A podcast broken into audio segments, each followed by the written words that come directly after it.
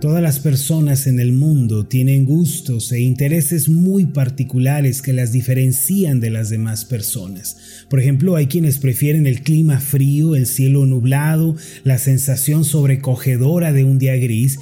Sin embargo, hay otras personas que prefieren que haga calor y que sea un día cálido y soleado. Me identifico con estas últimas. Hay quienes por su parte prefieren cosas dulces, otros que prefieren cosas saladas. También hay personas a las que les agrada la vida hogareña, mientras que a otras eh, encuentran un gran placer en viajar y conocer nuevos lugares. Lo cierto es que todas las personas son diferentes y únicas y parte de esa diferencia se debe a sus gustos propios. Lo interesante de todo esto es que Dios mismo tiene agrados y deleites, así como cosas que aborrece y rechaza. Y esto es algo de lo que nosotros debemos darnos cuenta. A menudo no nos detenemos a pensar en este hecho, pero Dios se deleita y se agrada, así como se disgusta y aborrece. En la Biblia encontramos la breve historia de un hombre que tuvo testimonio de haber agradado a Dios. Se trata de Enoch, quien caminó con el Señor y llegó a conocerlo de una manera personal, pues disfrutaba de una comunión cercana con él. En Hebreos capítulo 11, versículo 5, podemos leer lo siguiente, por la fe Enoch fue traspuesto para no ver muerte y no fue hallado porque lo traspuso Dios. Y antes que traspuesto, tuvo testimonio de haber agradado a Dios. En este pasaje el escritor de Hebreos hace resaltar la importancia de la fe. Esto se debe a que la fe es un elemento indispensable de aquellos que quieren caminar con Dios. En su andar diario con el Señor, Enoch era una persona de fe que caminaba y confiaba en Dios y descansaba también por completo en su bondad. Fue debido a su fe que pudo distinguirse del resto de personas de su época que vivían en desobediencia y rebeldía contra Dios. En la carta de Judas, el escritor mencionó un extracto de la profecía de Enoch en donde se nos habla del juicio del diluvio que tuvo lugar en Génesis 7. Judas capítulo 1 versículos 14 al 16 dice de la siguiente manera, de estos también profetizó Enoch, séptimo desde Adán, diciendo, He aquí, vino el Señor con sus santas decenas de millares para hacer juicio contra todos y dejar convictos a todos los impíos de todas sus obras impías que han hecho impíamente y de todas las cosas duras que los pecadores impíos han hablado contra él. Estos son murmuradores, querellosos que andan según sus propios deseos, cuya boca habla cosas infladas, adulando a las personas para sacar provecho. En esta profecía, Enoch advierte sobre el juicio que vendría sobre los hombres por medio del diluvio. La expresión vino el Señor con sus santas decenas de miles se refiere a las aguas que inundaron el mundo antiguo, del cual solo se salvaron Noé y su familia. Ahora en su profecía, Enoch prosigue a describir la condición humana de la época cuando dice que los hombres impíos han hecho terribles obras impías y que han hablado mal contra el Señor. Además, añade que aquellos hombres eran murmuradores y querellosos, es decir, que vivían quejándose y maldiciendo todo el tiempo. No solo eso, sino que vivían conforme a sus deseos pecaminosos sin considerar al Señor y vivían siguiendo sus propios intereses egoístas. Como podemos ver, los tiempos previos al diluvio fueron muy oscuros, llenos de maldad y desobediencia, en donde predominaba precisamente el egoísmo y el orgullo. Sin embargo, en medio de aquella sociedad rebelde, endurecida contra Dios, era una sociedad oscurecida por el pecado, hubo un hombre que caminó con Dios y vivió para agradarlo. En medio de aquella oscuridad de la sociedad hubo una luz resplandeciente de un hombre que caminaba con el Señor. Este hombre fue nada más y nada menos que Enoch, un hombre de fe. Una pregunta que nos surge naturalmente es, ¿Qué cosas agradan a Dios? ¿Cuáles son las cosas que hacen que Dios se sienta alegre y satisfecho? Creo que esta es una gran pregunta para todos aquellos que quieren caminar con Dios. En la Biblia encontramos algunas de estas cosas que agradan y deleitan el corazón de Dios. Y de esto es de lo que quiero hablar con ustedes el día de hoy. En primer lugar, en Hebreos capítulo 11, versículo 6, que es una continuación directa del pasaje que leímos primero, nos dice que la fe es algo que agrada a Dios. El pasaje dice así, pero sin fe es imposible agradar a Dios porque es necesario que el que se acerca a Dios crea que le hay y que es galardonador de los que le buscan. Mire, el Señor se deleita en las personas que confían en Él y que tienen fe en sus promesas. Si queremos ser personas que caminan con Dios y que experimentan grandes bendiciones y milagros en el día a día, debemos afirmar nuestra fe en Dios. Debemos creer que Él es un Dios soberano que gobierna todas las cosas en el universo, pues nada se escapa a su cuidado. El Dios de la Biblia no es un Dios limitado o débil como algunos piensan. Él es un Dios que tiene todo poder y autoridad sobre su creación. Afirmar que Dios es soberano, es decir, que Él supervisa el universo por completo y nada escapa a su atención.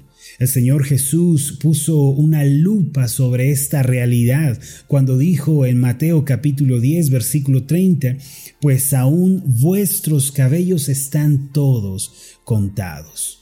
El Dios en el que creemos tiene cuidado de los detalles más mínimos de la vida, como el número de los cabellos de nuestra cabeza. Él sabe todas las cosas. Además, es un Dios bueno y compasivo. Nunca debemos aceptar la idea de un Dios malo o de un Dios perverso o negativo. Él nunca es así. Todo lo que hace, todo lo que permite es absolutamente bueno. Así como tenemos confianza en Dios, también debemos tener confianza en su palabra, debemos obedecerla con diligencia. Esta es la fe que agrada a Dios. Si queremos ser esas personas que le agradan, primero debemos cultivar una vida de fe y de obediencia a su palabra. En segundo lugar, Proverbios capítulo 11, versículo 20, nos señala que lo que agrada a Dios es la rectitud y la justicia. El pasaje de Proverbios 11:20 dice de esta manera, Abominación son a Jehová los perversos de corazón, mas los perfectos de camino les son agradables. Ahora, ¿qué es la perversidad de corazón? Esto se refiere a un corazón que busca el mal, que se inclina hacia el pecado sin ninguna clase de arrepentimiento. El perverso es aquel que obra con una maldad despiadada sin sentir compasión ni misericordia hacia nadie, hacia la gente que le rodea. Por el contrario, este pasaje nos dice que al Señor le agradan los perfectos de corazón. Estos últimos son aquellos que buscan hacer su voluntad y que tienen grandes anhelos por la rectitud y la justicia. Ciertamente no hay una sola persona en todo el mundo que no peque. La Biblia nos enseña que todos somos pecadores, que eh, pecamos muchas veces, que nuestros corazones no son puros. Sin embargo, a pesar de todo esto, Dios se agrada de los hombres que anhelan serle fieles y que quieren obedecerle. Lo cierto es que todos somos pecadores, pero hay quienes se duelen por el pecado, hay quienes se lamentan por fallarle al Señor y anhelan con todo su corazón vivir en rectitud para su gloria. Estos son los que agradan al Señor. En tercer lugar, el Salmo 51, versículos 16 y 17, nos va a declarar sobre lo que agrada a Dios. En este pasaje se nos va a decir que es un espíritu quebrantado, un corazón humilde que busca con sinceridad al Señor. Esto es lo que de verdad le agrada a Él. El pasaje del Salmo 51, 16 y 17, en la nueva versión internacional, dice así, Tú no te deleitas en los sacrificios, ni te complaces con los holocaustos, de lo contrario te los ofrecería. El sacrificio que te agrada es un espíritu quebrantado. Tú, oh Dios, no desprecias al corazón quebrantado y arrepentido.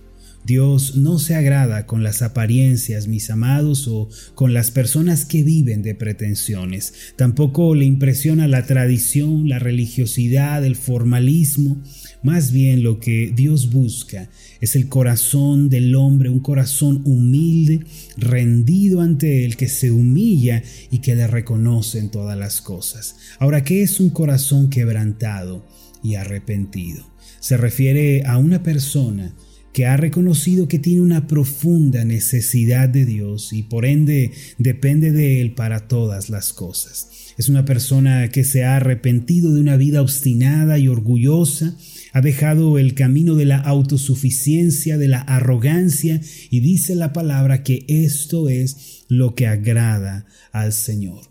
Es la persona que ha renunciado a hacerlo a su manera, que ha desistido de vivir sentado en el trono de su corazón y en consecuencia vive quebrantada ante Dios, confesando siempre, Señor, te necesito, Señor, solo tú eres mi ayuda, mi fuerza, mi reposo, solo en ti estoy seguro.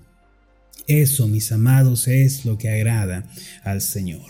En verdad, ni el dinero, ni la posición social, ni la fama, ni el poder pueden impresionar a Dios. Poner nuestra confianza en tales cosas o depender enteramente de ellas es el camino equivocado en la vida. Por eso diariamente debemos hacer un alto en el camino y examinarnos a nosotros mismos. Si encontramos algo de orgullo, de soberbia, quizá de autosuficiencia, entonces debemos dejarlo y debemos volvernos completamente a Dios. Aún hoy Dios está buscando personas que le agraden.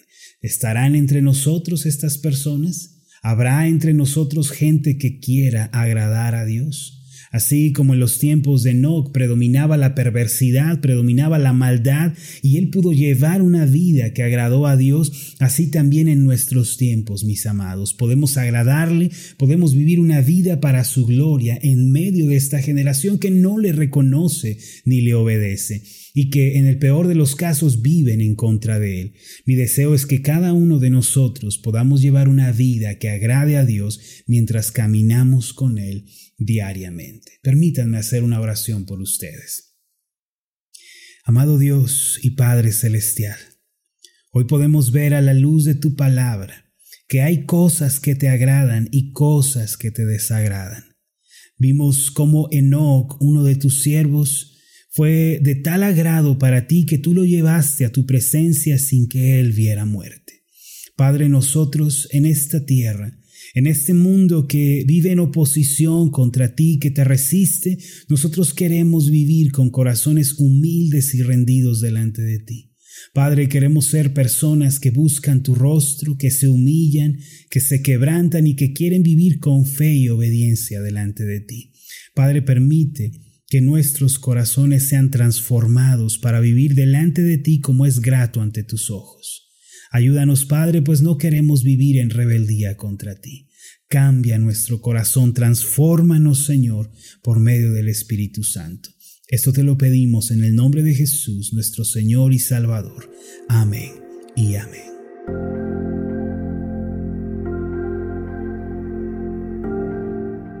Hola, ¿qué tal? Mi nombre es Marlon Corona, soy el pastor de la iglesia Ascender en la ciudad de Zapopan, Jalisco, en México. Le agradezco mucho por haberme seguido con esta meditación. Mi oración siempre es que usted sea prosperado en todas las cosas y goce de una buena salud, así como prospera en su alma.